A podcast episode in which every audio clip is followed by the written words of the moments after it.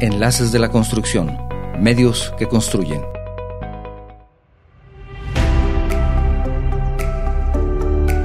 Las políticas públicas constituyen la inversión que posibilita el desarrollo y bienestar en las comunidades donde se aplica. En un contexto de escasez de recursos y de ingresos públicos escasos, se vuelve crucial contar con procesos que garanticen la calidad de la toma de decisiones sobre la inversión pública. Te invito a escuchar esta charla donde hablamos del tema Invirtiendo en la ciudad. Nos acompaña el arquitecto Carlos Enrique Martínez, consultor en desarrollo urbano y vivienda y coordinador general de Arquitectos por la Ciudad. Empezamos. ¿Qué tal? ¿Cómo estás? Muy buen día. Bienvenidos a un programa más de Enlaces de la Construcción. Estamos transmitiendo simultáneamente en vivo desde nuestro estudio en la ciudad de Guadalajara, Jalisco, México, para todo el mundo, por medio de las plataformas de Guanatos FM, radio y televisión digital, Facebook Live y YouTube. Para nuestra audiencia en los Estados Unidos, quiero recordarles que hay un número telefónico al cual ustedes pueden marcar y de esa manera se enlazan también a nuestro programa. Es una llamada sin costo para ustedes, que es el 425-394-7097. 425-394-7097, llamada sin costo. Si lo que deseas es enviarnos un mensaje vía WhatsApp, tenemos disponible el número 3329 52 55 22 y si tu mensaje es de fuera de la República Mexicana, te recuerdo utilizar el prefijo 521. Si el día de hoy estás utilizando la plataforma de Facebook o de YouTube para vernos y escucharnos, también por ese medio puedes enviarnos tus mensajes. La calidad de vida de las personas que habitan en las grandes urbes debería ser siempre el principal objetivo al momento de planear la inversión pública en las ciudades. Sin embargo, es común que se establezcan prioridades y objetivos que solo contribuyen al lucimiento del gobierno en turno.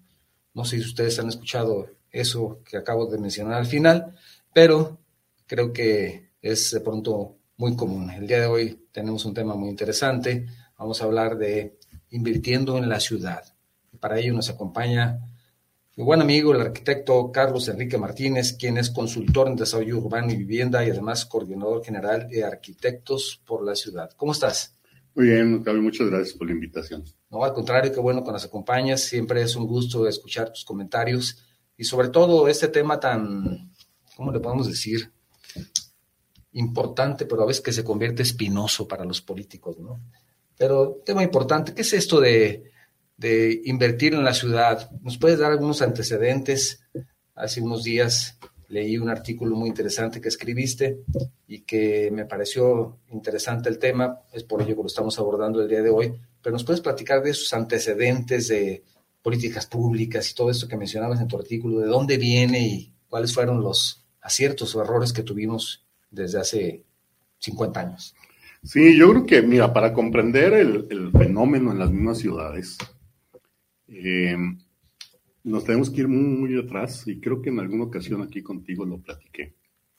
Eh, las ciudades y más bien los núcleos poblacionales, cuando allá en tiempos inmemorables se formaron en comunidades, buscaron dos aspectos específicamente. Uno, que estuvieran cerca del agua. Ah, se, reunieron por cuestiones de convivencia, por cuestiones de seguridad, etcétera, etcétera, ¿no? Hacer comunidad. Pero los, las ciudades, las poblaciones, los asentamientos humanos se formaron pegados a donde hubiera un río, un mar, un charco, un algo de agua. ¿no? Em, y yo creo que si hoy analizamos las ciudades en el mundo, el gran porcentaje de ciudades están en esas condiciones. La segunda fue por cuestiones económicas. La realidad es de que las poblaciones viven por su economía. Vemos hoy en día ciudades que han progresado mucho por los aspectos económicos eminentemente y otras que se han degradado, se han abandonado, se han perdido porque no supieron generar una economía propia. Esa es una realidad. O sea, las ciudades no están compuestas de casas y de ciclovías y de calles, están compuestas por gente, por personas que habitan y se tienen que desarrollar, para bien o para mal, el dinero es algo fundamental y entonces las ciudades van desarrollándose muchas veces por las cuestiones económicas y los diseños de las ciudades obedecen a esto mismo. Eh, vemos ciudades eh, a través de la historia como muy complicadas en cuanto a su diseño. Eh, y podría, por ejemplo, poner el, ejemplo de las ciudades en México, de las ciudades mineras, ¿no? Donde se fue creando un asentamiento alrededor de la extracción de los minerales mm, y formaron ciudades como es Guanajuato, como es Tasco, como son estas ciudades, ¿no? Zacatecas mismo. Zacatecas. Eh, entonces, estas, esto va muy de la mano con la, con la economía. Entonces, la ciudad debe de, eh, es más, el descubrimiento de América desobedeció a cuestiones económicas. Claro. ¿no? Digo, si se puede llamar descubrimiento, ¿no? Ya existían las Américas para los españoles o los europeos. Digamos que fue una casualidad, ¿verdad? Buscando un nuevo camino para la ruta de la seda, que había problemas, ya ves que siempre las guerras y todo ello, y dije, bueno, pues vámonos por otro lado, sí. vámonos por el mar. Vamos por el, buscando un atajo, ¿no? Y resulta que se encontraron con una franja de terreno extraña que después dijeron, pues que es América, ¿verdad? Así es. Pero no fue porque la buscaran precisamente. Así es, entonces, y entonces eso facilitó los intercambios comerciales y obviamente la historia que ya conocemos todo el mundo, ¿no? Creo que todo el mundo lo conocemos. Entonces, así más o menos se fueron creando las ciudades a llegar a hoy en día. Hasta hace unos años, eh, y hablo de nuestro país, la economía de alguna forma, eh, después de eh, algunos años de revolución, donde fue ahí un pleito intestino entre diferentes grupos, se pacificó el país por ahí en los años 40 más o menos, y se empezó a construir un modelo de país y se fueron construyendo las ciudades. Además, se fueron consolidando las ciudades de ser una población eminentemente rural, con pequeños núcleos poblacionales, pues bueno, se, se fue, eh, las ciudades fueron creciendo los años 50, más o menos 60, hubo un desarrollo bastante importante en las mismas ciudades en cuanto a su consolidación, su diseño, sus servicios. Eh, eso no quiere decir que no había desigualdad, ¿eh? O sea, la desigualdad la hemos tenido desde hace, desde que, desde la colonia o antes, ¿no? Este, siempre ha habido desigualdad. ¿no? pues tenemos el ejemplo de los egipcios, o si ustedes quieren ya hablar de los romanos, pues la desigualdad siempre, siempre, siempre ha habido, ¿no? Sí. Eh, pero una cosa es hablar de desigualdad. Es, nivelarlo, salir de esa desigualdad para que las personas tengan más acceso a, su bienestar. Así es. Entonces, las ciudades eh, obviamente no podían ser eh, ajenas a estos fenómenos. Si ya, ya, ya, existía en nuestro país, de hecho, la Revolución Mexicana fue parte por esta desigualdad, ¿no? Tiene mucha razón. Entonces, este, y que nos costó muchísimas vidas y dividir al país, etcétera, etcétera. Y esto, todos estos fenómenos políticos sociales se ven reflejados en las ciudades, así como la arquitectura. Eh, nos encontramos el otro día con, la presentación de un, de un, libro donde hay una serie de estilos arquitectónicos que escribe por ahí el buen amigo Ignacio Gómez Arriola. Y, y yo comentaba con él que, que caminando uno por la ciudad, cualquier ciudad del país, va leyendo la historia de la ciudad y de la arquitectura. Y nos vamos al centro de la ciudad y vemos el casco fundamental, el, primero, con construcciones coloniales, con estilos muy específicos. Y a la hora que se va alejando uno del centro, caminando por alguna de las principales avenidas, empieza a ver una la diferencia de estilos y diferencia de, formas de la arquitectura que vas reflejando el estilo de vida de la misma sociedad y de su economía. Y vamos viendo este, construcciones magníficas en ese sentido, ¿no? Eh, y, la pobreza, sí, esta desigualdad normalmente en las orillas, ¿no? Esta ciudad de Guadalajara, pues está, estuvo fragmentada y sigue fragmentada en otros aspectos, eh, porque se crearon ciudades paralelas, ¿no? de la calzada independiente para los que no viven en Guadalajara. Sí, para las personas que no viven en Guadalajara, que nos escuchan en otros lugares del país o del mundo, la ciudad de Guadalajara tiene una, una particularidad que me gustaría mucho que nos ayudaras para que las personas, describiéndola, para que las personas que no conocen la ciudad puedan entender un poco este comentario, pero se fundó en un valle cerca de un río, casualmente, pero ese río resultó ser una división. Así es. Entonces es el río conocido por nosotros por el río San Juan de Dios, que después se convirtió en una avenida que es la Calzada Independencia. Y esa, digamos que parte de la ciudad en el oriente y también en la otra parte que es el poniente, que se puede decir que es la que ha tenido mayor desarrollo, económicamente hablando, aunque el oriente tiene también una vida muy valiosa y sobre todo muy interesante que vale la pena conocer y reconocer. Pero para las personas que no viven aquí, esa división se empezó a dar y desde la fundación misma de la, fundación de la ciudad, porque los españoles actualmente, donde si vienes a la ciudad de Guadalajara y tienes la oportunidad de visitar el Teatro de Gollado, en ese punto fue donde la ciudad de Guadalajara se fundó después de varios intentos, porque no fue aquí tampoco. Así es. Y las personas que ayudaban a los españoles asentados en ese lugar vivían del otro lado del río San Juan de Dios. Y ahí empezó esa división, que se ha tratado durante muchas administraciones de gobierno de integrar y se ha logrado con algunas avenidas y, con algunas acciones de gobierno, pero se sigue manteniendo esa división, ¿verdad? Sí, eh, desgraciadamente ha, habido eh, tiempo en las administraciones públicas que sí, como bien dices, eh, han borrado esta cicatriz, vamos a llamarlo en ese sentido, y que las acciones urbanísticas fueron encaminadas para integrar y desarrollar de una forma más homogénea es correcto, Es correcto. Eh, pero ha habido otras administraciones con intervenciones muy desafortunadas que volvieron a separar a la ciudad. Y no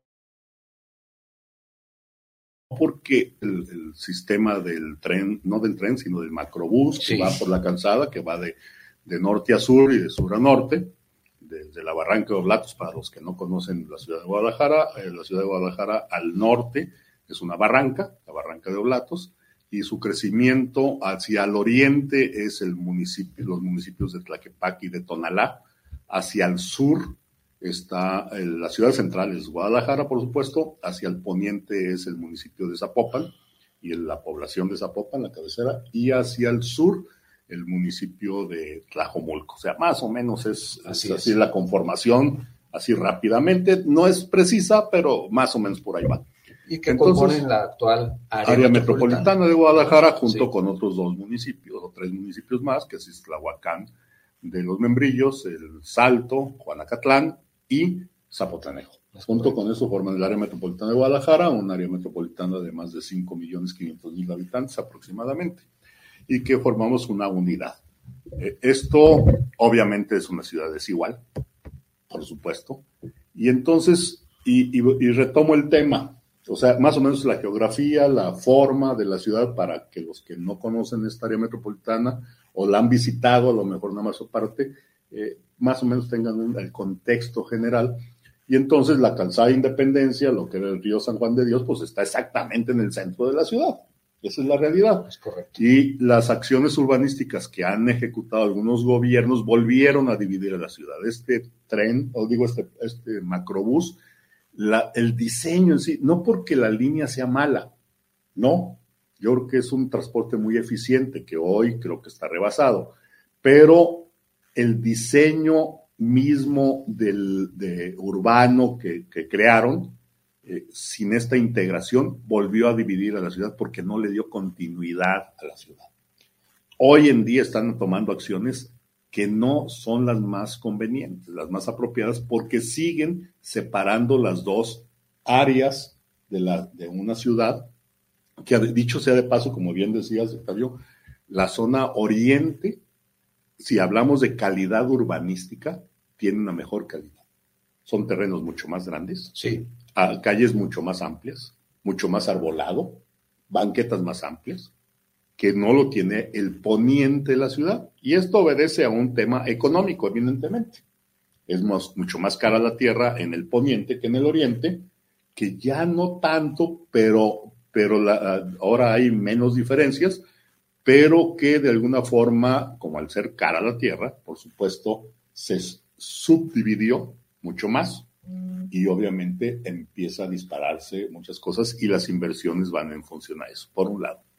Por otro lado, también, el, si hablamos de las calidades de vida, en la, en, todavía en el oriente de la, de la, ciudad sigue conservando este sabor a barrios, este sabor de, de las tienditas de la esquina o de la mercería o de una serie de implementos de servicios, de, incluso de transporte, mucho más eficiente que en el poniente de la ciudad de Guadalajara.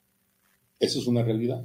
Se ha perdido ese sentido de barrio, de sentido de comunidad en el poniente de la ciudad a raíz de los fraccionamientos, de su crecimiento, de los cotos, de estas ciudades amuralladas, etcétera, etcétera, han perdido ese sentido de comunidad que los tiene y afortunadamente en algunas partes eh, se sigue conservando en el poniente. Por ejemplo, si hablamos del centro de Zapopan, que está en el poniente de la ciudad, o está en el norponiente, vamos a llamarlo así, la gente que habita en Zapopan, todavía cuando va uno y busca al mecánico, busca uno a alguna persona, todavía dice, fue para Guadalajara.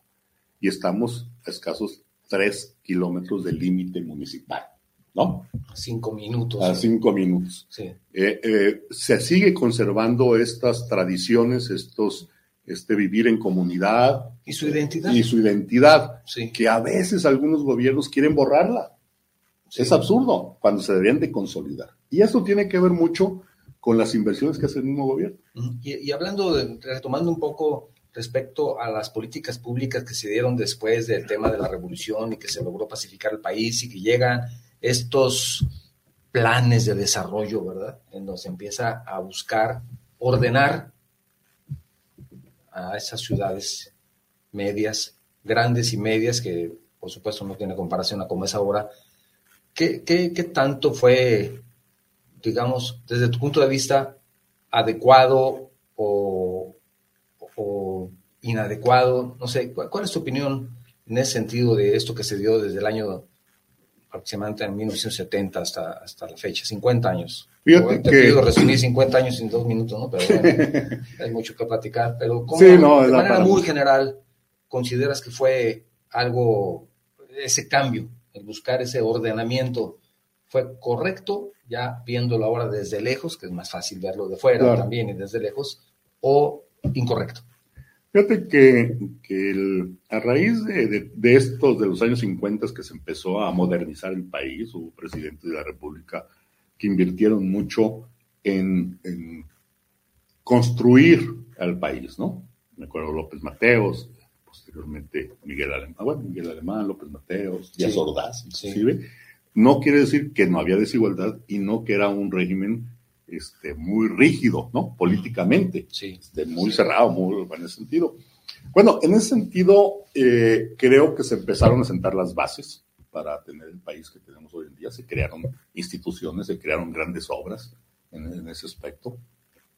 Eh, y vino una época de los años 70, que bien decías tú, eh, parte de los 80, donde la dirección del gobierno federal cambió a ser un gobierno más populista, que estuvieron gastando, pues no de la forma más adecuada, aunque se crearon grandes instituciones ¿eh? en esa época, como fue el Infonavit, como fue este, la consolidación del mismo Seguro Social, en ese sentido, o de, etcétera, etcétera, ¿no?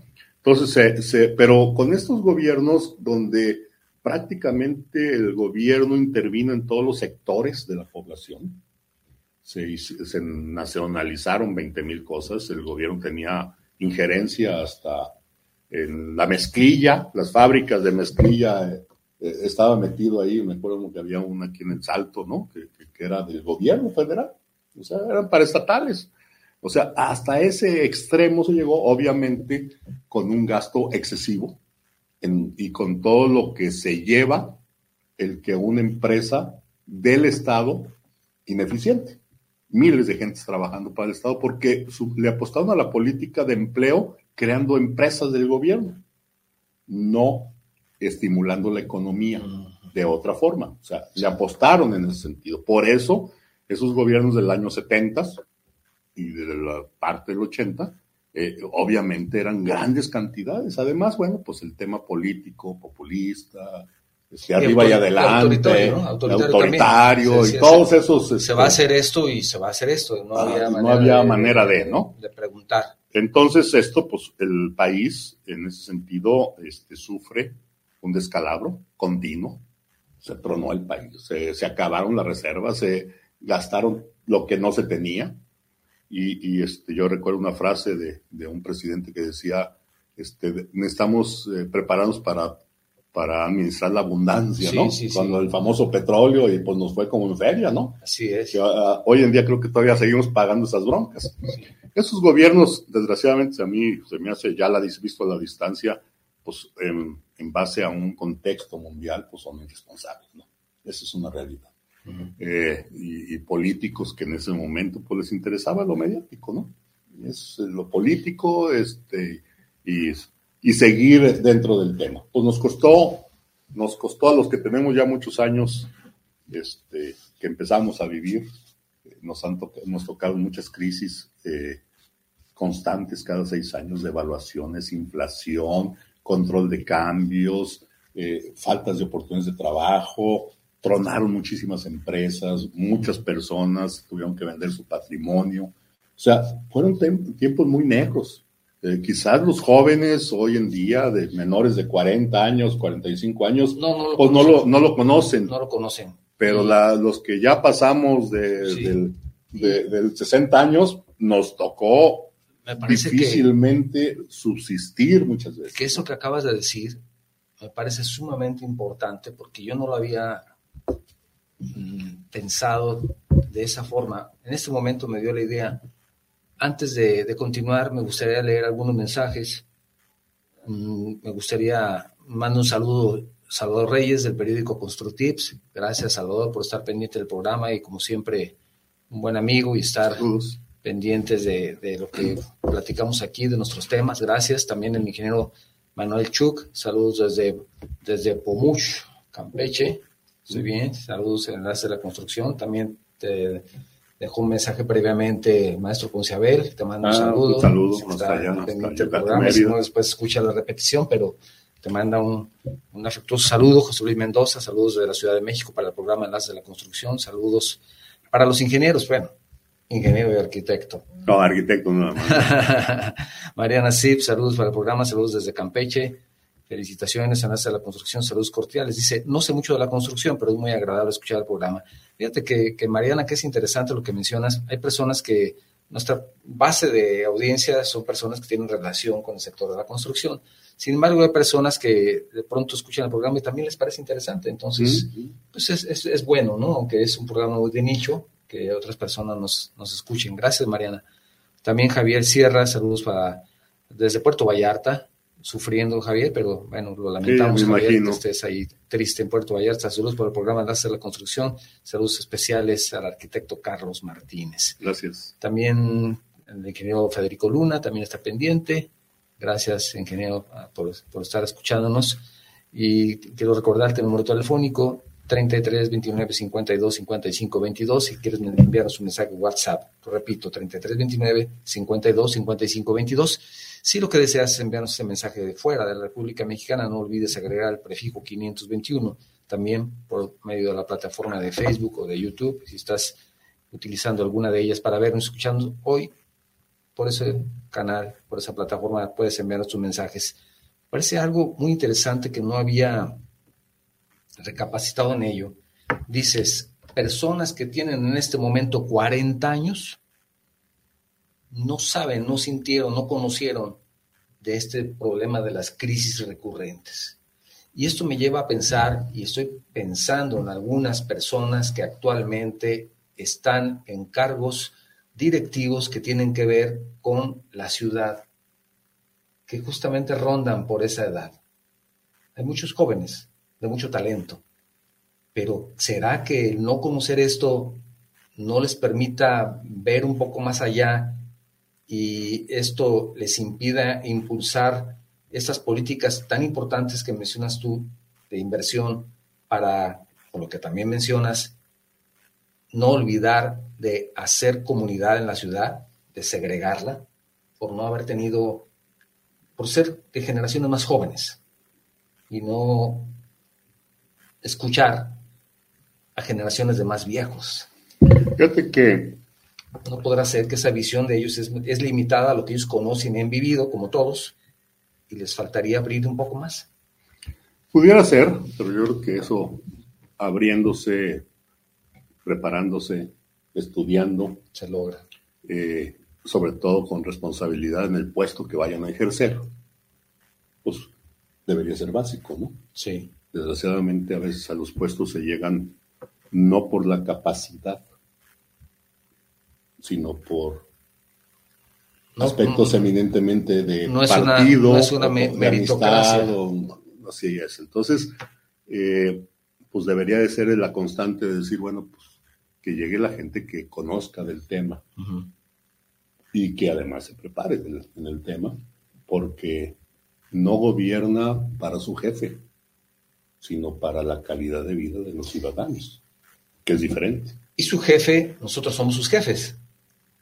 Supuestamente, ¿no? En teoría. Eso dice la, teoría política dice que por ahí va la cosa, ¿no? Pero bueno, sí es interesante que evidentemente la preparación es fundamental, pero sí se ha olvidado entonces, ya brincando esa etapa de sus inicios y llegando a la actualidad, digamos, en estos últimos 10 años, que hemos tenido un desarrollo impresionante, por lo menos en esta ciudad, en algunos casos desordenado, a pesar de que hay planes que no tienen 10 años, tienen más. Sin embargo, como que los planes están ahí en el cajón y, pasan las administraciones y cómo andamos en eso. ¿Sí? ¿Estamos actuando bien o mal? Mira, yo creo que aquí hay dos o tres temas fundamentales. Uno, la ciudad hasta antes de esta época que me referí hace un momento, los años 70 más o menos, algo de los 80, las ciudades crecieron, aún con todas las desigualdades que me quieran poner, más o menos ordenadas. Sí. Más o menos. Este, fue creciendo de una manera ordenada, se previeron los espacios públicos, hubo ciudades donde se hicieron elementos de identificación, se hacía comunidad en ese sentido, eh, etcétera, etcétera, ¿no? O sea, más o menos. Cuando vienen estas crisis recurrentes, eh, obviamente no había dinero para seguir con estas inversiones públicas, aunque se hicieron muchas inversiones muy importantes, eh, seguros sociales y todo este tipo de cosas. El costo que tuvimos como sociedad, como país, fue muy alto, que a la hora que entró en el país y viene esta, en teoría, recuperación económica, pues obviamente el dinero había para lo mínimo indispensable, y que era el gasto corriente, y empezaron a vender todas esas empresas paraestatales y todas estas, lo más que se pudo, para bajar el gasto y tener recursos, porque además no nada más el país estaba tronado. Los que suministrábamos dinero al país, que se llamaban los contribuyentes, estábamos tronados. Sí, no había forma. Entonces no había forma de recuperar y entonces las inversiones tenían que ser mucho más planeadas, como mucho más focalizadas en ese sentido, ¿no? Y además no había reservas. Las reservas que había, yo recuerdo muy bien, en aquel tiempo eran de 50 mil millones de pesos, que se fueron a cero. Hoy no sé cómo andan las reservas, pero así, tal cual, y entonces se fue ese dinero en subsidiar una serie de cosas, en seguir manteniendo un gasto absurdo en una serie de obras que al día de hoy están ahí inservibles, por un lado, pero por otro lado, también para otro gasto. Bueno, hubo que cambiar todo esto, pero creo que se pasaron al otro lado, al otro extremo. Y entonces, a la hora de se incorporar muchas empresas, muchos aspectos que estaban rezagados por 10, 15 o 20 años, eh, lo privatizaron, el tema de la vivienda, por ejemplo, y lo dejaron a las fuerzas del mercado y el Infonavit se convirtió en un administrador de recursos, más no en un desarrollador de vivienda. O que pudiera también ordenar. O que pudiera ordenar. Así es. Perdió la rectoría. Perdió la rectoría, sí. Y bueno, con las consecuencias que hoy en día estamos vueltos locos con tanta vivienda abandonada, en lejos de todo y cerca de nada y una serie de problemas, ¿no? Pero no nada más fue eso. Todavía dije, bueno, la vivienda es un problema. No, pero también se suprimió el gasto en muchos rubros y ahí es donde yo hablo de las inversiones en la ciudad para la calidad de vida. Porque entonces mercados se acabaron los mercados, con excepción aquí en Guadalajara que se quemó uno y que lo volvieron a hacer y el otro lo querían tumbar, una obra icónica de, de Alejandro Zón, que afortunadamente lo están reestructurando y que se acaba de quemar también. No sé si a propósito o de a mentiritas, pero se quemó. Y entonces, y se está conservando, pero está sobresaturado ese mercado. ¿Por qué está sobresaturado? Porque no se ha creado más espacios. Ha proliferado una serie de tianguis con ciertas especialidades porque no se ha creado el Estado o los municipios o en conjunto los espacios para desarrollar otras actividades de la ciudadanía. Y, entonces esto es por una mala política pública. Claro. En una mala decisión de cómo invertir lo poco que hay. Sí, y a veces no es tan poco, ¿eh? Comparado con otras... los, los nuevos gobiernos, y hablo de en general, sí.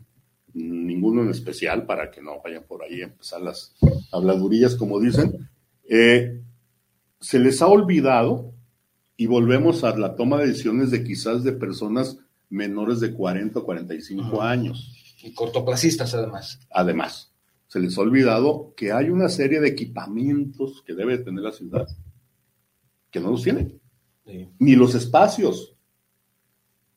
O sea, vamos, yo quiero hacer, se le ocurre un gobernante iluminado que mañana quiere hacer un mercado. ¿Dónde lo hace?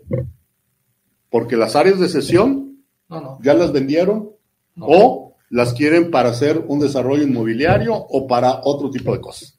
Cuando la ciudad, desde los mismos planes en, este, en estos periodos, con esta visión de desincorporar todo, dijeron, pues nada vamos a habilitar suelo para que hagan vivienda, no hacer comunidad. Cuando las reservas territoriales deben de ser del Estado, no deben de ser del particular. Y quiere decir que esta visión siguiendo con el mismo ejemplo, se crea una política pública en donde dicen federal, federal, en tiempos del presidente Salinas, donde se dice vivienda. Y ahora vamos a hacer 30 mil viviendas en Guadalajara y 40 mil en... Y entonces abren los espacios que antes eran de un uso agrícola y dicen, ahora es vivienda. Y se van esas comunidades a esas ciudades satélite que ahora son se le llamó también ciudades dormitorio, pero ahora ni dormitorio porque hay muchas que están abandonadas. Entonces, fue una política pública federal que tuvo que hacerse así en los estados, porque de ahí venía el recurso y lo que tú decías del Infonavit se convierte en un administrador, etcétera, etcétera. Llegan grandes consorcios inmobiliarios, hacen grandes negocios. Unos crecen mucho, otros crecen y desaparecen porque financieramente también estaban sustentados, y tenemos varios ejemplos. Pero fue una política pública federal que derrama equivocadamente esa política a todos los estados y municipios. Entonces, sí es fundamental esa rectoría, pero pensado del lado técnico y no del lado político. Correcto. lo que pasa es que aquí en el, se empezó en estas crisis recurrentes y el gobierno con el afán de revertir este fenómeno y de privatizar muchas cosas, se olvidó hacer ciudad. Se olvidaron de hacer ciudad. Y la ciudad, y si partimos de la base de la comunidad, del barrio básico, de la célula básica, pues no se hizo. Se hizo vivienda. Pero consideras que de una forma natural la, la población busca de nuevo regresar a, ese, a esa comunidad? Fíjate que, que yo creo que sí, y, no sé si hay estudios, y ahí se los dejo a las universidades para que hagan un estudio. Yo creo que hay muchas, todavía muchos habitantes de las ciudades que buscamos el barrio. ¿Te parece así, verdad? Sí. A ver, yo vivo en tal zona, pero voy a ir a comprar el bolillo del Santa Teresita. Y no me importa manejar una hora. Así es. ¿Por qué? Porque sé que ahí se produce, ahí ese barrio de Santa Teresita, está... yo voy a San Andrés, o a San Andrés. que, ahí encuentro todo. Así ¿verdad? Eh, no porque vaya yo a la tienda, tienda, de conveniencia que está ahí a una cuadra o a cinco cuadras, ¿no? A pesar de que pudiste haberte cambiado a una, a una, te fue muy bien, te fuiste a una residencia, te fuiste a un coto, y regresas a San Andrés. Claro. O regresas a Santa O voy a las tortillas al centro de Zapopan. o te vas a Mexicalcingo. Quiere decir que de manera natural sentimos esa necesidad de, comunidad de barrio. Así es. ¿Será por eso psicológicamente? Porque además están tus raíces a lo mejor ahí. Tal vez pueden estar tus raíces o tus papás. Entonces. Que vivieron ahí. Porque hay esa tradición, porque va uno a la calidad muchas veces de los productos o donde lo están fabricando o a saludar a las personas. ¿Y por qué vas a la panadería que está en Analco si tú estás lejísimos y te gusta ir a la capilla porque de ahí de bueno, o al menudo, ¿no? Al menudo, tú dices, bueno, lo que me decías hace unos días, vámonos a las tortas del santuario. ¿Por qué? ¿No? Y tú vives por ahí, no, pero. No, yo vivo a 20 kilómetros de ahí. Lo te digo, ¿será que sentimos esa necesidad siempre de estar en ese tipo de comunidades y eso nos, obliga, nos empuja inconscientemente a regresar, a acudir a esos barrios? Porque son barrios tradicionales, porque hay una identificación con uno, o sea, ahí hay un, todo un tema este, sociológico. Sociológico, sí. Sí. Y eso, y, eso tiene que ver en hacer ciudad. Exactamente. no es, obviamente, o sea, va, va emparejado. O sea, por un lado van los equipamientos que requiero para consolidar los barrios, para consolidar las zonas. Ese es un tema. Y entonces, y eso me va, y elementos de identificación zonal. Sí. ¿No? Por ejemplo, todo el mundo tenemos un elemento que es, ah, y además de referencia. ¿Sabes qué? Mira, de los arcos de, que están en Vallarta, a cuadra y media, ahí le das vuelta a la derecha. Y ahí es. Y estamos hablando de una ciudad de 5 millones y medio de habitantes, que seguimos conservando muchas tradiciones que hemos sido muy censurados por la gente del Distrito Federal, bueno, hoy Ciudad de México, que parecemos pueblerinos. Sí, qué orgullo. sí somos. Sí. No, ellos, también, ellos también. muchos, allá yo también, ir, yo quiero ir a Coyoacán, o yo quiero ir, o ciudades medias, Ciudad Guzmán, pues es que a mí me gusta ir a las tostadas que están a la vuelta del, del templo. Sí, claro. Bueno, ¿por qué vas ahí? Bueno, toda la vida he ido ahí. Sí, porque a lo mejor ahí me crié, ¿no? Ahí me crié y porque es el centro, el centro, centro de Ciudad Guzmán, por dar otro ejemplo. Hay muchísimos. porque va de tus tradiciones, va de tu cultura. Quiere decir que no podemos desintegrarnos, aunque de pronto las políticas públicas nos obliguen. ¿verdad? Sí, sí, hay... Regresamos a eso. es que este, este tema, cuando tú diseñas en una ciudad, eh, cuando planificas, que son datos básicos que se han estado perdiendo. O sea, porque aquí hay un tema también de normatividad que, que se ha perdido. O sea, los primeros planes de desarrollo urbano, eh, por lo menos en teoría, contemplan todo esto, en la práctica no lo contemplan. ¿Sí? Y teóricamente se ven bonitos los planos. teóricamente hay una serie de normas que se han ido perdiendo también. estudios con gráficos y todo esto preciosos, ¿verdad? No, y se convierten en, planes nada más de control de usos del suelo, cuando es un componente. Sí. Y, las estrategias son otras. ¿Deriva entonces en algo también puramente económico? Sí. Los planes de desarrollo urbano, y hay que meterles a la legislación. Afortunadamente, la legislación federal trata de corregir todos estos, estos este, errores de alguna forma, la legislación federal, la, primera ley de general de asentamientos humanos, fue hecho en el 76. ¿eh? Yo soy un crítico de esos gobiernos en cuanto a las políticas públicas y el despilfarro de dinero, pero se hicieron muchas cosas bien, como todos, hay claros oscuros. Y te voy a decir, en esos años, ahorita que hablamos de infraestructura y que hablamos de equipamientos y todos esos temas, en esos años había en el estado de Jalisco la Junta General de Planeación y Urbanización del estado de Jalisco y en ese tiempo, y por otro lado estaba la Dirección de Obras Públicas, eran dos organismos, uno que planeaba y otro que construía. Y en las ciudades los consejos de colaboración. Además. Que ya esos eran más... Sí, era micro para algún tipo de obras que todo el mundo le ponía una Para fortalecer tu comunidad en lo particular. Sí, pero fíjate, en este consejo, de, en, este, en, este, en esta Junta General de Planeación, era, estaba compuesto por un montón de técnicos de muy buen nivel. Sí primero. Segundo, ahí se planearon y se ejecutaron obras como periférico y los derechos de vía.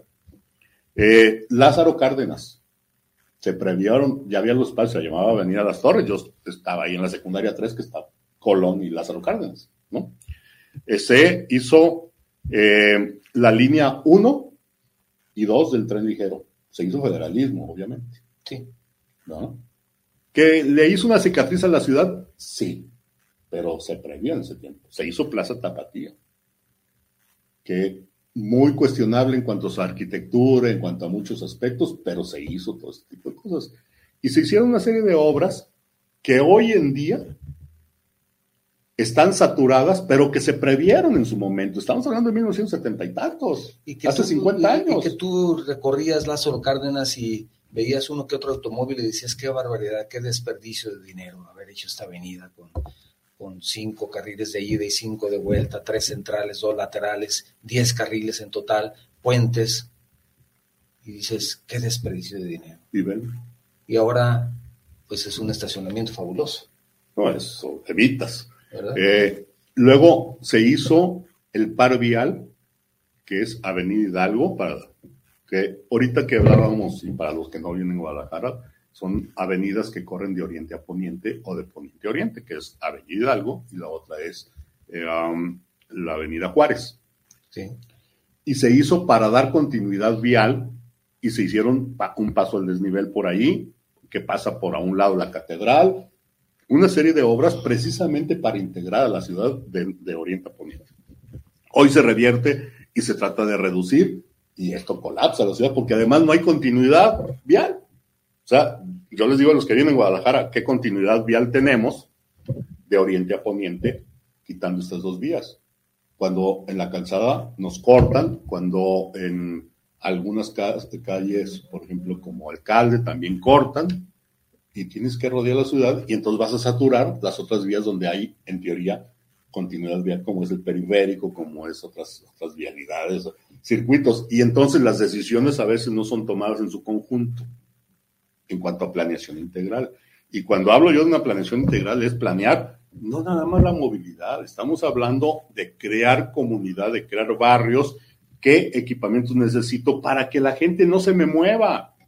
Al final, si queremos no haya tantos desplazamientos. Hay que llevar lo que falta.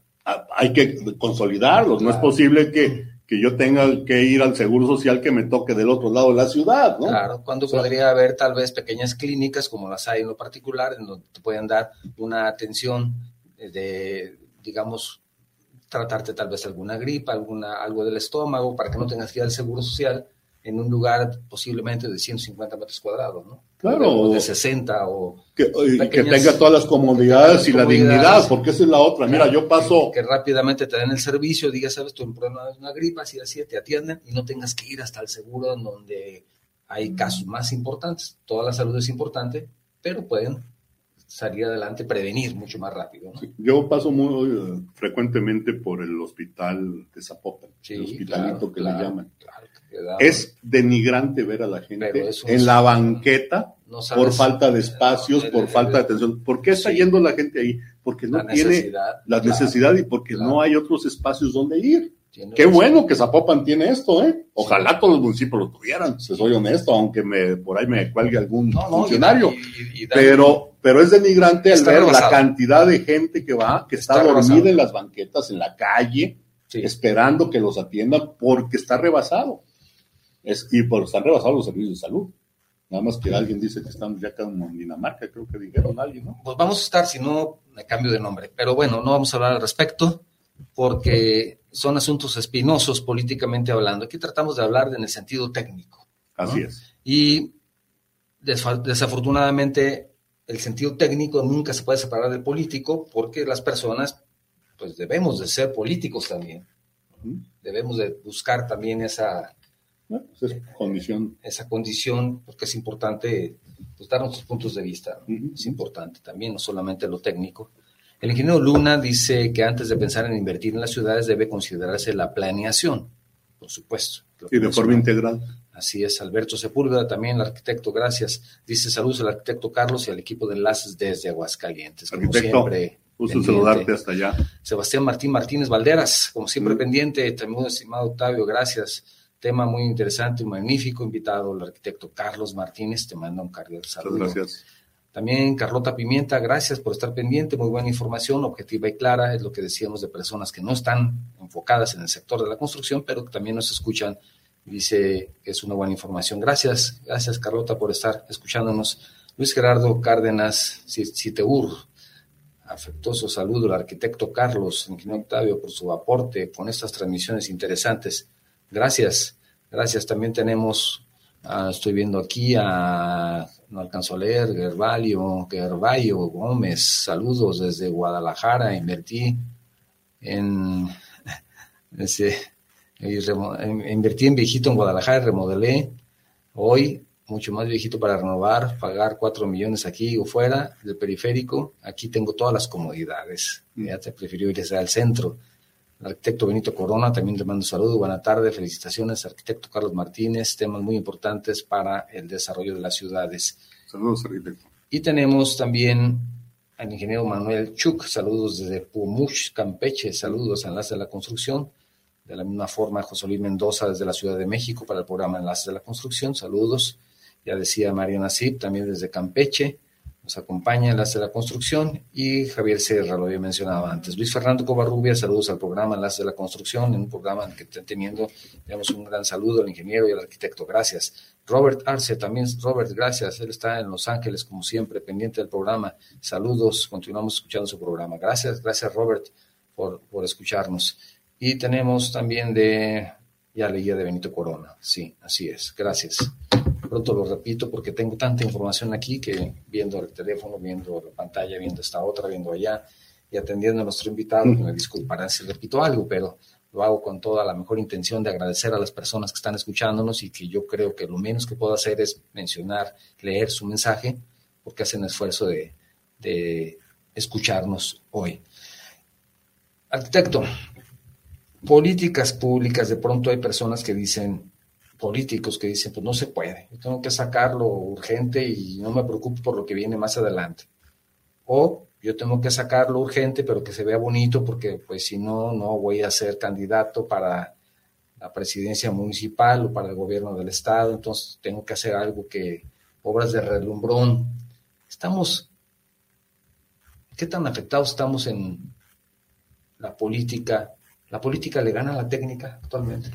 Sí, Hoy las decisiones son primero políticas y luego son técnicas y por eso vemos muchas eh, acciones que no son las más adecuadas, ¿no? Ahora. Y que van en contra de esta dinámica. O sea, puse, saqué yo el ejemplo ahorita de la Junta General, porque en su momento se planeó todo esto y que hoy en día no se está planeando en esas consideraciones. ¿De acuerdo? Eh, hoy deberíamos estar ejecutando y planeando de una forma diferente. Sí. Eh, y los políticos con el tiempo deberían de seguir como esta guía, ¿no? Es decir, ah, es que mm, mm, sigue a hacer la línea 5 del transligero. Ya no pensar en la 4, ahora pensar en la 6. ya estar pensando en el proyecto de la 5 y de la 6. Es decir, ahora la 6 que nos va a llevar directamente desde aquí hasta Ciudad Guzmán. O los trenes de cercanía. Puntos intermedios. O, sea, toda una, una, política. Por ejemplo, hay una política que establece. Y, lo, voy a hacer en 10 años, pero ya lo dejo aquí. No me toca a mí, no hay problema.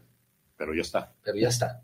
Y hacer los mecanismos para que se den. Claro. Y la ciudadanía estar pendiente que se den, que ahí hay un tema de participación ciudadana, ¿no? Por ejemplo, un acierto fue la Universidad de Guadalajara, la famosa descentralización que hizo eh, con todos los centros universitarios en el resto del, estado. Para los que nos siguen del resto del país, la Universidad de Guadalajara eminentemente era metropolitana o de Guadalajara y sus alrededores. Y entonces hace, no sé, 25 años, una cosa de esas, eh, empezó con una política de crear centros universitarios en diferentes ciudades medias del país, digo, del estado. Y entonces eso ayudó en dos formas. Una, a la migración hacia las áreas metropolitanas y pudo empezar a crear técnicos adecuados para la región y se quedaban en la región y buscaban oportunidades de trabajo en la región y empezaron a progresar por lo menos los técnicos en, y dándole los servicios a su comunidad, que están identificados. El ejemplo de Puerto Vallarta. Y de Ciudad Guzmán, y podemos el, los de Jalisco, en Amec, o sea, bueno, el Tonalá actualmente y el Cutrajumulco, a quienes les mando un gran saludo a Cutrajumulco también y felicitaciones por el trabajo que están realizando ahí. Es, es importante que la universidad, dices, está creando y ha creado con un planteamiento desde hace años. Sí, no, no, no, no es nuevo y lo ha continuado. Lo ha continuado. al margen de los rectores. Sí. ¿No? Así es. Porque ha habido varios rectores. Así es. En ese sentido. Pero hay un, una línea de la universidad muy clara, es decir, vamos por este lado y estamos planeando a mediano y largo plazo, llueve, truene o relampague. ¿No? Sí. En ese sentido. Yo creo que los gobiernos deberían ser similar, al margen de los colores o de los personajes, deberían decir, aquí hay una línea que seguir y se les agradece. Claro. Se les agradece porque dicen, ok, ¿quieres que te aplauda? Bueno, te aplaudo porque seguiste el papelito la guía y lo hiciste bien en tiempo y en costo y te preocupaste para hacer ciudadanía, ¿no? Para hacer mejor calidad de vida. ¿Qué pasaría si el político, el que toma las decisiones al final, como tú dices, bueno, político, pues el que toma la decisión, no técnico. ¿Qué pasaría si el político lograra comprender que una política pública a largo plazo también le puede dar prestigio? Pues yo, creo que, que lejos de, liderazgos mesiánicos que piensan que quieren que le pongan, no sé, con luces de colores ahí en alguna avenida, yo creo que hoy que estamos mencionando algunos eh, políticos, se les reconoce su trayectoria y a los técnicos se les reconoce los que han sido buenos. ¿Qué pasa si en este momento te digo, te hablo de algún gobernador y te digo González Gallo? Pues, Fue buen gobernador. ¿Por qué dejó? esto y esto y esto obra dejó huella. Dejó huella y que hoy trascendió en ese sentido. Y no fueron obras mediáticas.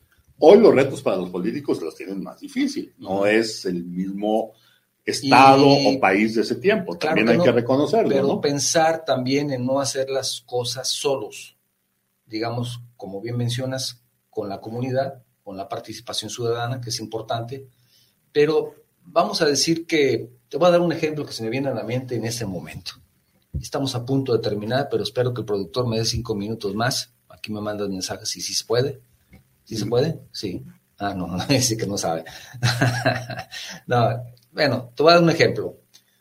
En el año de, en julio del año 2023, a partir de julio de 2023, será obligatorio para todos los estacionamientos de más de 80 espacios, tener al menos el 20% de su área con paneles solares para crear su propia energía.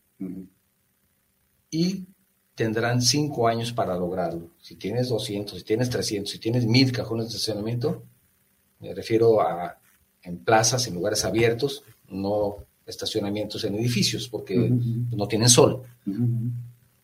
Mm, y eso a partir de julio del 23. Esto va a ahorrar en 10 años, 10 años, para el 33 va a generar el 20% de la electricidad de ese país.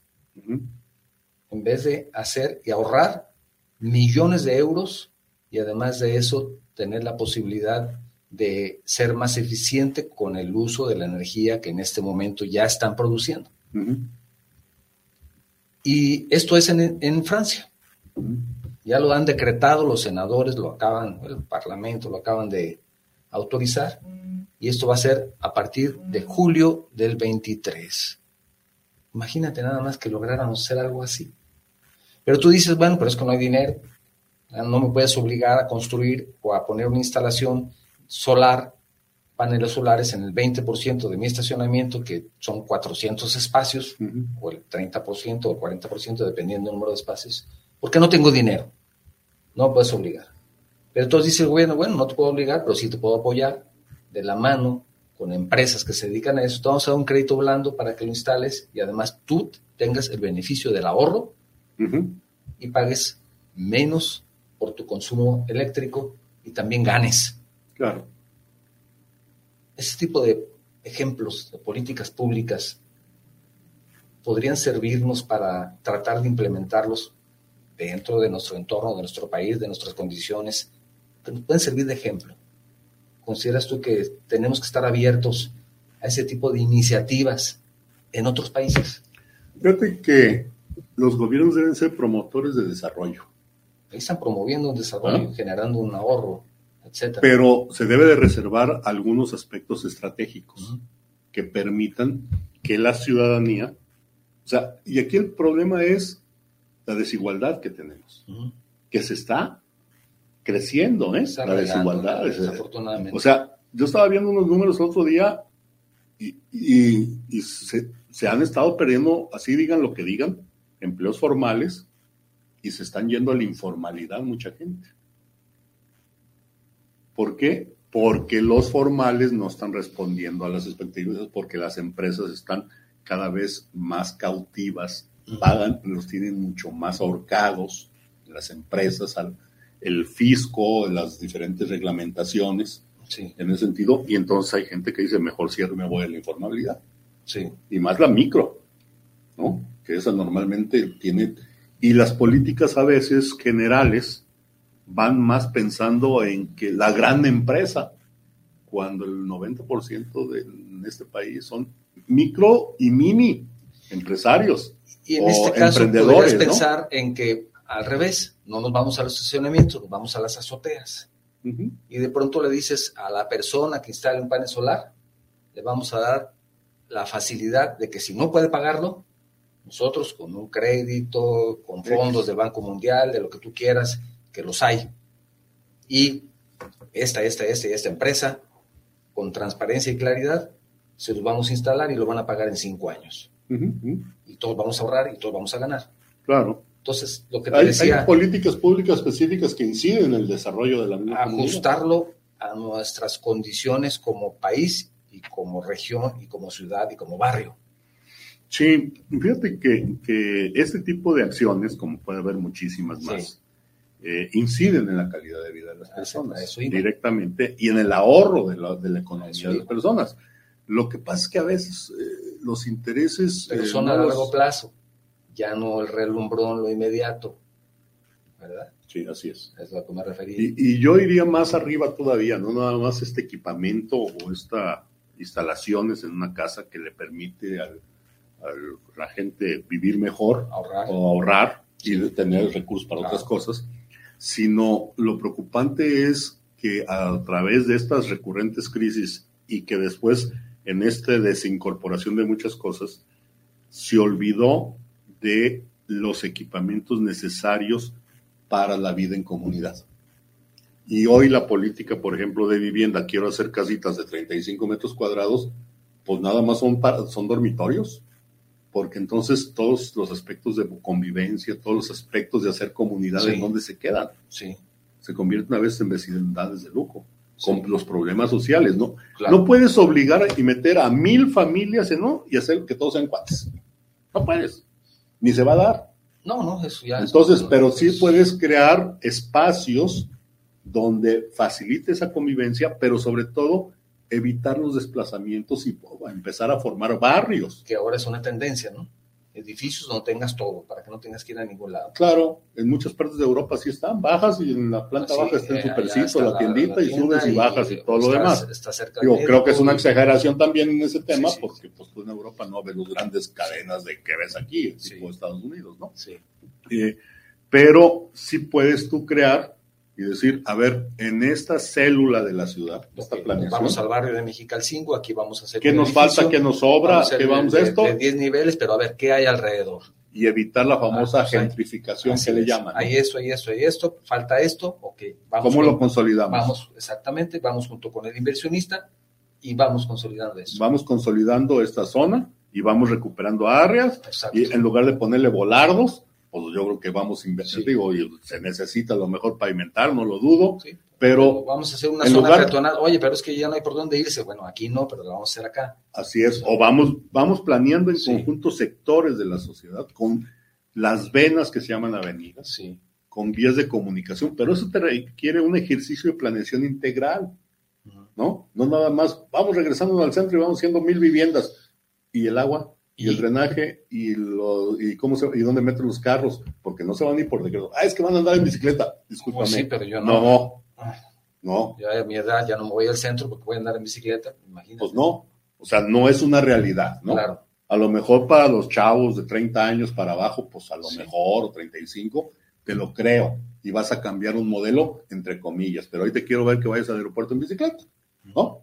Ponle un tren ligero, como en todas las partes del mundo. Pon, eh, pones, dales facilidades de desplazamiento a la gente. Entonces tienes que planear tu desarrollo de los equipamientos, las vías de comunicación y las, los desplazamientos de una forma integral. Y ya posteriormente, pues le pones los usos del suelo y dices, se puede esto sí, esto no se puede, regulas. Y no hoy en día que lo que priorizan es el uso del suelo a rajatabla. Y luego dice, bueno, sí te voy a permitir, pero con una lana extra y puedes hacer cuatro pisos más. O, O tienes tu vivienda muy bien, estás en un barrio muy adecuado y una pequeña bodega enfrente, y no sé si alguien de los que me está escuchando sepa a qué me refiero, y enfrente en la bodega te ponen un, un taller de motocicletas, eh, mototaxis, en donde ya no puedes ni siquiera, ya no digamos estacionarte y llegar caminando, ¿no? Claro. Y le dieron permiso. No, y, y- Y entonces, pues, luego viene ¿Qué- otro. ¿Qué pasó con eso? Pues a lo mejor los que se van son los que viven ahí.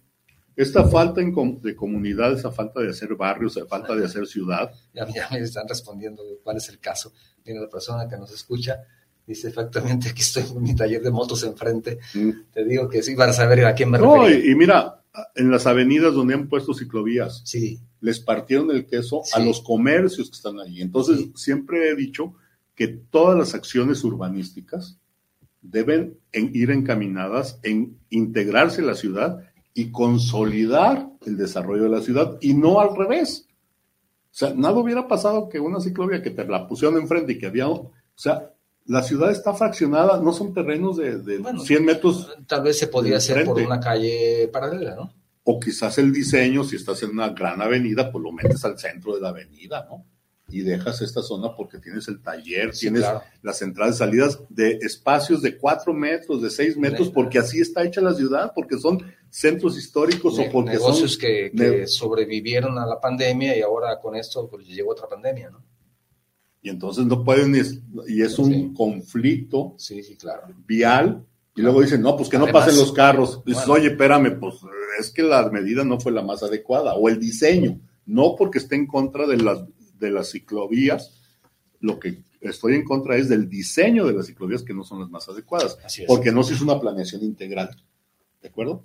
Arquitecto, como siempre, la plática muy interesante. Aquí podemos seguir otra hora. Desafortunadamente, las personas que tienen el siguiente programa no les damos mucho gusto y ya quieren entrar. Pero siempre es interesante. No quiero concluir, además de agradecerte, de recomendarles la publicación que mencionabas hace un momento, ¿verdad? Ujú. Aquí, aquí la tenemos. La ciudad es un libro y los edificios sus páginas. Yo apenas voy aquí, pero está muy interesante. Hay que conocer la ciudad y esta es una forma para los que no somos expertos de conocerla y de saber de lo que Estilos. estilos, de lo que nos encontramos. De pronto, nos, oye, qué bonita está esa casa. Ah, pues, ¿qué será? Bueno, mira, aquí ya, para los que somos unos ignorantes en esto, pues aquí nos ha hablado de, nos habla de algo muy interesante Sí, vale la pena. y es del maestro Luis Ignacio Gómez Arriola, que espero que en unas semanas más nos acompañe y nos hable del libro. La ciudad es un libro, los edificios, sus páginas. Esto es, mm, eh, está interesante. Lo pueden encontrar, creo que ya en la librería, no sé, pero ya nos dirá el maestro dónde, ¿verdad? Sí, están en varias librerías y si ¿Dónde- no, en la editorial, ahí, con Entonces, González. Los invito, González está interesante, está interesante, los invito. Si quieres conocer un poco más de tu ciudad, bueno, aquí hay un, elemento que te puede servir. Como te digo, no es para especialistas. ¿verdad? No, no, no, no, es, No, es, cultura para- general sí. y es interesante. Lo que pasa es que en ese tema no vamos a cuidar nuestro patrimonio si no lo conocemos. Sí, ese es interesante también ese concepto. Hay que Entonces hay que conocer cuidarlo. para poderlo cuidar. Sí. Y hoy en día dicen, no, pues es una casa vieja. No, maestro, esa casa no es tan vieja. Sí, es vieja, pero tiene Sí. toda una historia y es, es. eh, estamos hablando a lo mejor hecho por algún arquitecto o algún, o no arquitecto, O no pero arquitecto. que es un reflejo de vida de una época de la ciudad, que es a lo que nos referimos. Y debemos de conservar nuestros valores, nuestras tradiciones. Sí conservamos mucho de esto, pero en, la ciudad se debe reflejado que debemos de conservar nuestros valores. No por esto quiere decir que la ciudad debe ser un museo. No, no, no. no, sino que hay que hacer las adecuaciones. De, no hay que pasarnos, pero sí, pero sí saber que es una manera también de mantener esa identidad de barrio. Claro, y de ciudad. Y de ciudad. Y la personalidad propia de la ciudad. Así es. Muchísimas gracias, como siempre, por venir a platicar con nosotros. Y gracias a todos ustedes que nos han escuchado el día de hoy, que nos han tolerado 10 minutos más. 12. Gracias, gracias por acompañarnos. Esta página, este, este programa estará disponible en nuestra página de Facebook a partir de la próxima semana.